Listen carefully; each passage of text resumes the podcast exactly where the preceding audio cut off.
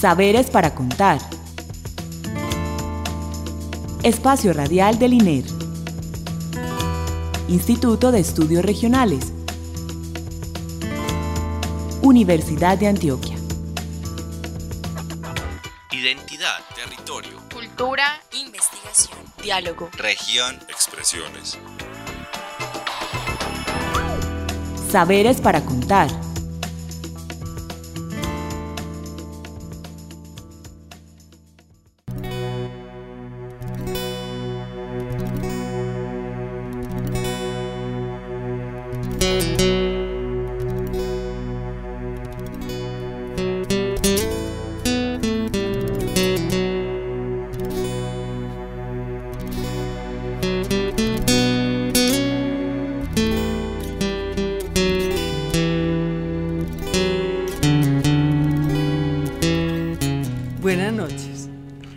Damos la bienvenida a nuestro programa Saberes para Contar, el espacio radial con el que el Instituto de Estudios Regionales comparte con ustedes los conocimientos que producimos en el INER, los grupos de investigación con los que lo producimos, las alianzas que establecemos con instituciones y organizaciones con las que trabajamos y demás experiencias que traen nuestros invitados a esta cabina. En la noche de hoy, eh, bueno, primero queremos darle las gracias a Alexis Ramírez por la asistencia técnica y la bienvenida a nuestra invitada María Camila Aguilar eh, Duque. Ella es estudiante de la maestría en estudios socioespaciales y hoy vamos a hablar, pues como el tema de nuestro eh, programa hoy es pasantías por el mundo de los estudiantes pues de la universidad y en este caso de la maestría en estudios socioespaciales. Así que Camila, buenas noches. Hola Clara, buenas noches. Y gracias pues por tu participación en este programa. Bueno, primero que todo, Camila, el tema de las pasantías cada vez es como más importante por lo que significa un intercambio para un estudiante que está en sus búsquedas y que muchas veces por estar aquí en su, en su mismo entorno como que no le encuentra salidas a sus preguntas. Entonces, la primera pregunta que yo quiero hacerte es, pues, ¿qué, qué fueron esas? Cuéntanos que, por qué buscaste una pasantía y cuáles fueron pues como esas dos pasantías que hiciste. Bueno, eh, bueno, yo soy arquitecta y digamos que las preguntas de la disciplina siempre son lo que lo mantienen a uno ahí como curioso y pendiente de estudiar y de seguirse formando, ¿cierto? Entonces, eh, muchas de las, de las, sí, de las preguntas que yo tenía, eh, sentía necesario buscar otros lugares para, para ver dónde las habían resuelto o que habían hablado del tema. ¿Que ¿Cuál era como tu pregunta de interés? Eh, yo, pues digamos que mi lugar de entrada fue el tema del urbanismo, ¿cierto? Y cómo se planean las ciudades, pero teniendo muy específicamente la participación de un colectivo que son los niños, que yo creo que es un tema pues que en este momento con lo del derecho a la ciudad y tal es muy relevante y que y que surgen a partir de, de, cómo planeamos y cómo vemos el futuro, por ejemplo, de, de, Medellín en este caso. Y yo sé pues que la escogiste la Comuna 6, cuéntanos Ajá. por qué te pareció interesante la Comuna 6. Bueno, esta comuna tiene pues muchas particularidades, digamos que tres de las más importantes es que es la más densamente poblada de Medellín, eh, es la que en algún momento tuvo un índice de calidad de vida muy bajito, pues con respecto también a la, a la comuna nororiental, y adicionalmente a eso tiene un proceso de participación muy importante, eh, digamos que nace en los años 80-90 con todo el tema de, de, las organizaciones comunitarias. Es la noroccidental es la de la noroccidental, que estamos hablando, que son qué barrios. Es la comuna 6-12 de octubre, están los barrios El Picacho, El Picachito, El Mirador del 12, Kennedy, La Esperanza, eh, Pedregal, eh, 12 de octubre 1 y 2, Santander y San Sebastián de Porras. Uh -huh. Entonces, digamos que la entrada a ese territorio pues también me permitió hacer una lectura de que efectivamente hay unas condiciones urbanas eh, pues muy complejas y que en todo el tema de la participación, digamos, de la planeación de la ciudad, pues los niños deberían tener como otra voz y otra participación. Entonces, eh, este fue el lugar pues que decidí y por la cantidad de niños que hay también. O sea, es la comuna que más niños tiene Medellín. ¿Y por qué se te ocurrió hacer una pasantía, Camila? Bueno, digamos que mis preguntas empiezan entonces por preguntarme si por la planeación, por el tema de los niños. Eh, digamos que hay unos países que ya tienen no solamente unas políticas públicas, sino también pues a nivel académico un desarrollo pues mucho más avanzado. En este caso, pues la pasantía decidí hacerla en España. Eh, digamos que allá todas las políticas urbanas eh, de participación eh, pues han tenido mucho en cuenta de alguna manera la voz y el voto de los niños o pues digamos que no es un proceso finalizado, ¿cierto? Solo siguen trabajando, pero hay unos temas ahí que se empiezan a abrir que que posiblemente nosotros todavía estamos en el proceso incluso de abrir el tema. Entonces, en ese caso era como muy necesario mirar la experiencia, la experiencia de otros. Aquí el tema con los niños más el derecho a los derechos fundamentales, a vivienda, alimentación, educación, pero no como al derecho a la ciudad y al espacio urbano, ¿cierto? De alguna manera es tu pregunta. Sí, total. Tenemos, pues digamos que en, Colombia hay un tema válgido con los niños y es que siempre lo tratamos desde la prevención, pues sí, de la vulnerabilidad que representan o incluso de atacar problemas que ya suceden alrededor de violencias, de conflicto, de salud, de educación, pero nunca les hemos hecho esa pregunta de ¿y la ciudad qué? O sea, ¿qué está haciendo la ciudad por ellos y cómo ellos de alguna manera producen otra ciudad que nos pone a, a, pensar en otras cosas o hacernos otras preguntas de cómo se está realizando? Bueno, entonces precisamente por eso te escogiste a Barcelona o a España, pues, pero específicamente a Barcelona y Madrid, porque ellas te ofrecían como unas eh, experiencias que no tenías aquí. Cuéntanos cómo fueron esas pasantías, Camila. Totalmente. Pues eh, desde el pregrado en arquitectura siempre había como un, hay un fetiche importante con, las ciudades españolas y sobre todo Barcelona, claro por todo el tema de la planeación después de los Olímpicos y bueno, entonces como que obviamente eso viene pues como de mucho más atrás, pero eh, efectivamente, pues como en temas de, proyectos urbanos, por ejemplo, o en temas de participación, o en temas de colectivos eh, civiles que están trabajando en pro de eh, la planeación comunitaria, participativa y tal, pues como que habían muchas experiencias muy importantes y a nivel académico pues también se habla mucho del tema, entonces era como como sí, como la necesidad de ir a buscar esas experiencias importantes que ya se habían adelantado allá. Entonces tú escribiste o cómo fue como ese proceso cortico, pues cuéntanos cortico o cómo llegaste allá. Sí, bueno, no, final pues yo lo que hice fue como buscar dentro de mis intereses qué universidades tenían temas o grupos de investigación o pues como cosas alrededor. Eh, encontré dos muy específicos, uno completamente pues digamos liderado por un arquitecto eh, y otro por un tema de geografía, que también me interesaba, pues, sobre todo a nivel teórico pues, y metodológico. Y nada, escribí un par de correos, mandé un resumen de mi investigación y bueno, me dijeron sí. Entonces ahí empezó todo. Bueno, y encontraste respaldo en la universidad de algún tipo de apoyo, porque eso no es que este, pues, no hace parte pues como de los incentivos que tiene una maestría que no puede, pues en nuestro caso no tenemos cómo, ¿cierto? Pero la universidad te respaldó de alguna manera. Sí, eh, en este caso encontré pues respaldo con eh, todo el tema de posgrados, hice una solicitud para tener unos recursos pues para, eh, digamos, ayudar con el tema del viaje. Eh, y adicionalmente a eso, pues digamos que de parte del INER también, eh, pues el hecho de avalar la pasantía y de hacer un plan de trabajo pues que se llevara a cabo allá, pues ahí, ahí estuvo el, ayuda y el respaldo. Bueno, y entonces cuéntanos pues a dónde ya específicamente entremos pues en el tema. ¿Cómo te recibieron, por ejemplo, vamos por partes en Barcelona? ¿Y qué hiciste en la Universidad de Barcelona? Listo. Bueno, yo llegué a la Universidad Autónoma de Barcelona, digamos que me fui un semestre completo, eh, lo partí en dos, primero estuve en Madrid, luego estuve en Barcelona.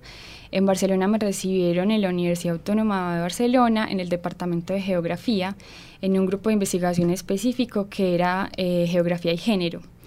Eh, digamos que este era importante, pues era, fue fundamental el hecho de que fuera Geografía y Género, porque ahí trabajan todo el tema que tiene que ver con los colectivos que no han sido completamente investigados o tenidos en cuenta de alguna manera. Entonces entran niños, adultos mayores, jóvenes, mujeres y el hecho de que tuvieran componente de género pues lo hacía muy atractivo. Entonces, bueno, ese fue como el lugar, me recibieron muy bien, pues realmente eh, es súper importante decirlo que la universidad está muy bien posicionada eh, incluso en el exterior y pues no solamente tiene referencia a ella, sino de la calidad pues como de, de académicos que hay. Entonces, eh, pues como que mi trabajo realmente entró pues muy bien en el, en el grupo, además porque ya tienen una trayectoria muy importante en temas de género, sí, pero también en temas de infancias y juventudes. Entonces, digamos que el tema cayó como muy bien. ¿Se trabaja el concepto de geografía desde la infancia o ese Sí, sí se trabaja. Digamos que hay como varias líneas, una es geografía de las infancias y juventudes, hay otra que es geografía de género específicamente en temas de mujeres, hay otros temas que tienen que ver con migrantes, ¿cierto? Entonces, el, campo de la geografía, digamos que es muy abierto y permite, pues, como la investigación de muchos, de muchas líneas, pero en este caso que era infancia, pues, como mi tema en específico, se habló, se habló muchísimo, se pudo compartir, pues, como la investigación, eh, también recibir eh, como retroalimentación del trabajo, pues, por parte no solamente de docentes, sino también de otros, de las otras personas que componían el grupo de investigación, que eran estudiantes de doctorado, de maestría o, pues, en mi caso, de pasantía. thank you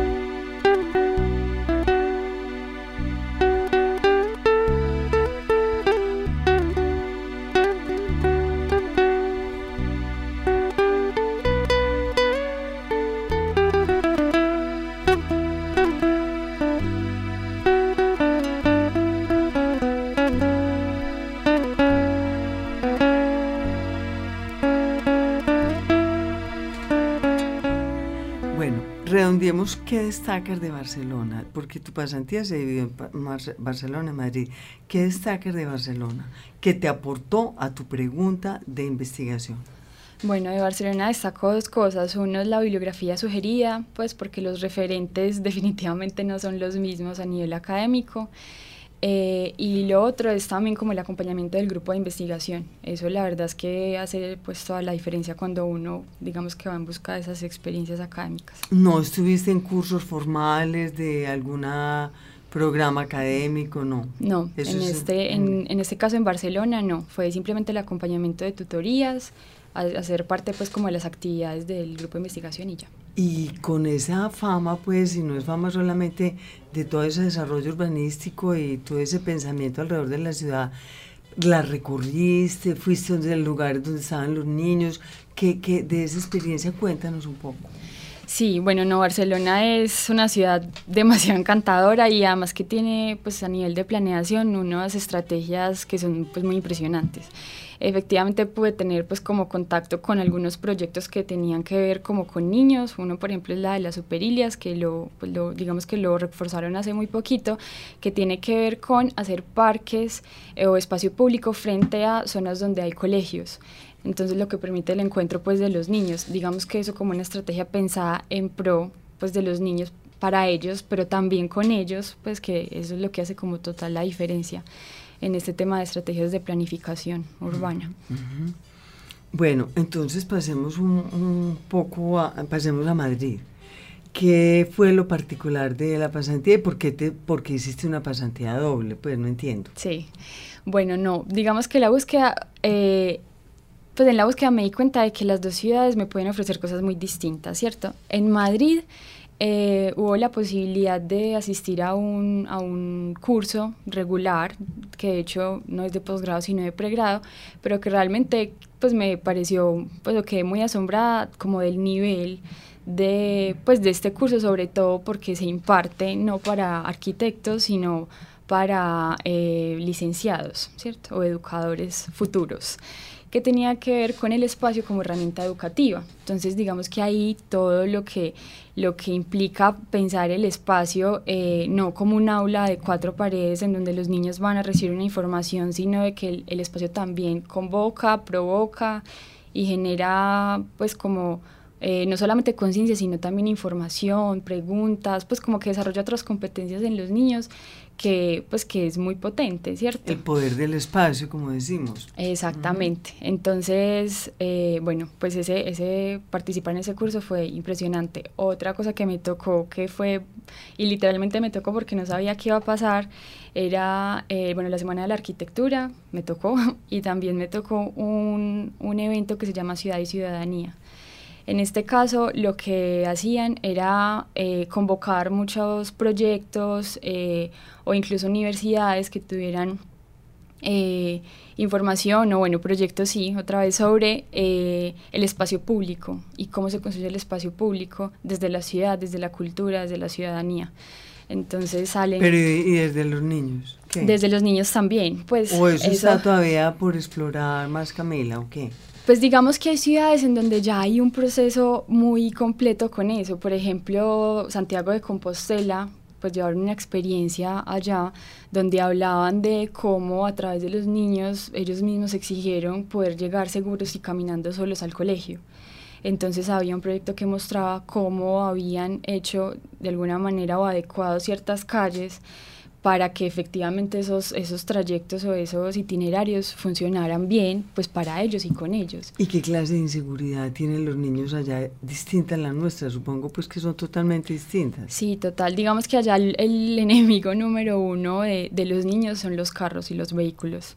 Entonces como que todos los proyectos en este momento, sobre todo enfocados en niños, están pensando en sacar a los vehículos de las vías para pues darle la seguridad a los niños. Es de hecho muy impresionante la, la cifra pues de, de, niños atropellados, digamos, fuera de los colegios. Pues yo creo que incluso aquí eso ni siquiera pasa así. Entonces como que sí, efectivamente el contexto social, cultural, económico es otro, pues pero no significa que no tengan problemas también. Pero no hay un tipo de violencia es como hay acá. No, digamos que en ese sentido eh, es todo muy, que, ¿cómo llamarlo? Muy natural, pues no hay, no existen ese tipo de herencias tan marcadas como los tenemos nosotros. Sin embargo, eso no quiere decir pues que no existan, sino que son muy, pues muy eh, tranquilas, pues es muy diferente. O sea, ¿cómo compararías tú, Camila, como esa, estuviste también en experiencias con niños en Madrid también? Sí. Bueno, ¿cómo lo comparas con las experiencias que has tenido aquí en el 2 de octubre, eh, en Picachito, en Pedregal 1, bueno, en, la Comuna 6. ¿Cómo ves esos niños de allá jugando en ese parque o esas vidas de esos niños, de esas infancias con relación a las de acá? ¿Qué reflexión tienes con relación a eso? Que sería muy interesante. Bueno, eh, pues desde las prácticas, digamos que son dos mundos completamente distintos. Pues aquí el, el, digamos, el esfuerzo que hacen todos los días los niños es por temas de seguridad, ¿cierto? Por llegar bien, por salir bien, incluso los papás. Eh, la visión que tienen los niños de los adultos, por ejemplo, es completamente distinta tanto aquí como allá. Digamos que aquí hay una figura de autoridad pues plena, allá no es tan autoritaria esta figura, digamos que son, se pueden hacer más treguas, podría decirlo así. Frente al espacio, em, el tema de los equipamientos, digamos acá, es un tema pues que está como en su pleno furor por todo por todo lo que, lo que se ha desarrollado pues como la, la, ciudad en estos últimos 10, 20 años.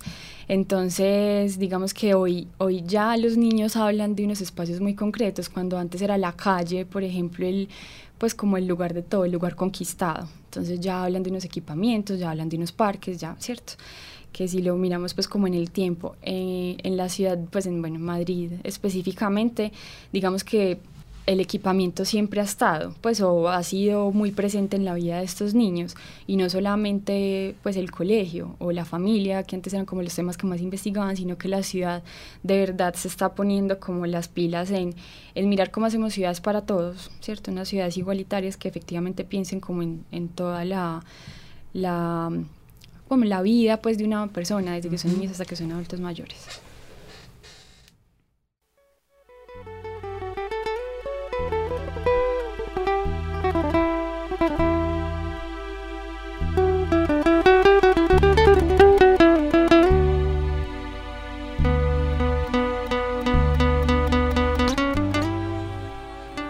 Bueno, Camila, en uno de los informes que vi, que tú escribiste sobre tu pasantía, vi como una serie de metodologías de trabajo con niños. Cuéntanos, pues, como nosotros no las hemos trabajado acá, qué tipo de metodologías trabajan allá o qué aprendiste como para apropiar ese espacio urbano en función de los niños. ¿Cómo se hace eso con los niños? ¿Cómo los niños logran tener derecho a, la, a, lo urbano, el derecho a la ciudad? Bueno, una de las cosas más interesantes que, que pude ver eh, es que efectivamente sacan a los niños del aula y digamos que hacen, por ejemplo, diagnósticos, diagnósticos en función de, de, los niños y de cuáles son sus necesidades y de cómo perciben ellos, eh, no sé, la seguridad, cómo perciben ellos, eh, por ejemplo, todo el tema de, de, la naturaleza y de lo verde, qué es, pues, que, cuál es el bienestar o qué piensa el niño que puede ser bienestar, qué piensa del espacio público, eso con qué se come, cómo se, se digiere, ellos sí, como siempre en función de que sean ellos los que opinen sobre esas cosas que nosotros de alguna manera les imponemos, ¿cierto? Entonces, digamos que lo más importante en ese tema de estas metodologías es que, uno, experiencial completamente, o sea, que sean los mismos niños los que se arriesguen a, hacerlo, a habitarlo y a, decirlo. Eh, dos, pues sí, la voz de ellos es como fundamental, o sea, que, que, que puedan ellos mismos analizar como lo, lo, que están sintiendo, lo que está pasando, eh, que el espacio sea pues también como el, el detonador de preguntas, ¿cierto? Eh, tres, pues claro, la lúdica es también como fundamental, entonces utilizar eh, pues muchas herramientas del mismo espacio, entonces utilizar el mobiliario urbano, utilizar por ejemplo cartografía puesta en, en un parque. Por ejemplo por ejemplo, eh, colocar un pues, mapa grande de la ciudad eh, en un parque y que ellos puedan decir o ubicarse o que puedan buscar como esos espacios conquistados, los referentes que tienen, ¿cierto? Esa es una forma, pues digamos, lúdica de cómo, cómo le preguntamos al niño por una cartografía o qué tiene para decir él de eso. Y por ejemplo, todas esas respuestas, ¿qué se hace con ellas? ¿Llegan a, a, a perfilar una política pública? Cómo todo eso se canaliza en función de si la apropiación de la ciudad por parte de los niños. ¿Qué pasa con eso, Camila? Bueno, pues muchos de estos proyectos por lo general salen de colectivos, de organizaciones civiles y pues hay, hay una cosa súper importante con eso y es que las organizaciones civiles en España tienen mucho poder, tienen mucho poder de acción, de gestión, de, de participación, ¿cierto? Eh, bueno, por ejemplo, tenemos un colectivo que se llama Basurama en Madrid, que lo que hace es rescatar mobiliario de, de pues, el, que digamos que termina saliendo, exacto, reciclan mobiliario de la alcaldía sale de él cuando, no sé, hacen demoliciones, cosas así, y generan nuevos proyectos con los niños, por ejemplo. Inicialmente, digamos, el proyecto no estaba considerado para tener a los niños ahí con ellos, pues por obviamente temas de seguridad, pero digamos que en el proceso se han apropiado también de, de esos espacios. y además entonces hay una interacción entre niños como con otra generación, ¿cierto? Claro que sí, siempre hay como un, una retroalimentación, pues tanto del, pues de, y no solamente de, otra generación, sino como de otras personas, los que nos creemos tecnócratas, eh, pues como que hay muchas cosas que se ponen en duda realmente cuando cuando es un niño el que va a dar su percepción. Y la parcería, que es otro colectivo que es, es Camila, que me llamó la atención. La parcería es otro colectivo de Madrid. Digamos que uno de los pilares o valores fundamentales tiene que ver con el cuidado. La parcería fue un colectivo de mamás que un día se unieron a decir necesitamos espacios para los niños y necesitamos espacios pues donde, donde ellos digamos que alimenten otras competencias que tienen. Entonces hacen eh, actividades de todo tipo, música, teatro, pues todo como muy asociado a las artes, pero la idea es que justamente esas artes se puedan evidenciar en, en, espacios públicos. Tienen muchas zonas de acción, no hay una específica. Pues hoy aparecen en un parque, al otro día aparecen en Matadero, que es como una zona cultural, ¿cierto? Un, para, no sé, como nuestro Teatro Pueblo Tobón. Eh, y así van apareciendo en diferentes espacios en función como de las necesidades, pero también como de la oferta cultural que se pueda ir a ofrecer, digamos, a diferentes lugares de, de Madrid como ya se nos está acabando el tiempo, hagamos como una pequeña evaluación o cómo te proyectas a futuro con esta, o sea, qué proyección tienen estas pasantías en función de lo que viene para ti. Bueno, no, yo creo que todo el mundo debería hacer una pasantía eh, alguna vez en su vida, sobre todo porque la cabeza y el mundo se abre, se abre un montón y sobre todo pues cuando uno está trabajando con temas académicos y, y bueno, pedagógicos también en este caso, en mi caso, eh, pues como que las herramientas eh, pues deberían ser muchas, ¿cierto? Y entre más uno conozca, mucho mejor. Eh, bueno, ya lo que me queda es terminar este ejercicio, pues terminar el ejercicio del proyecto, la tesis. y nada, pues ¿Volverías pues como a seguir en el departamento de geografía, ya en la Universidad sí, Autónoma? La verdad es que quedan contactos y quedan puertas abiertas, que eso también es como una de las cosas más valiosas de las pasantías. Eh, ¿Te sentiste valorada? Sí, completamente. Hay una, hay una pues como necesidad inminente de eh, seguir estudiando y digamos que ahí hay una puerta abierta en geografía y género. Sí. Entonces, bueno. Ay, bueno, Camila, debemos terminar dándote las gracias pues por esa experiencia tan interesante. Me parece que cada vez más los estudiantes de la maestría se están abriendo este espacio. Tú estás colaborando para eso. Eh, o sea que tu contribución a los estudios socioespaciales mucho más cualificada va a ser. Te felicito por tu experiencia. Muchas, gracias, por, este programa, Camila. Muchas gracias por el espacio. Que estén bien. Bueno, feliz noche, pues, Camila. Dándole las gracias a Alexis Ramírez por la asistencia técnica, a Nelson Ramírez por la realización. Em, nos pueden escribir a, eh, saberes para contar gmail.com también estamos en Facebook y en Twitter. Estuvo con ustedes en la conducción Clara Inés Aramburo feliz noche y muchas gracias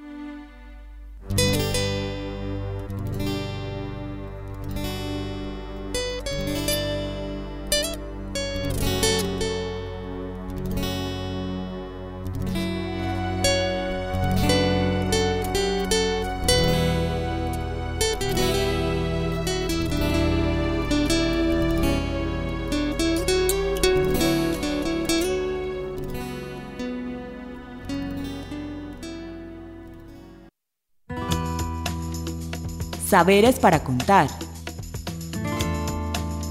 Espacio Radial del INER. Instituto de Estudios Regionales. Universidad de Antioquia. Identidad, territorio. Cultura, investigación, diálogo. Región, expresiones. Saberes para contar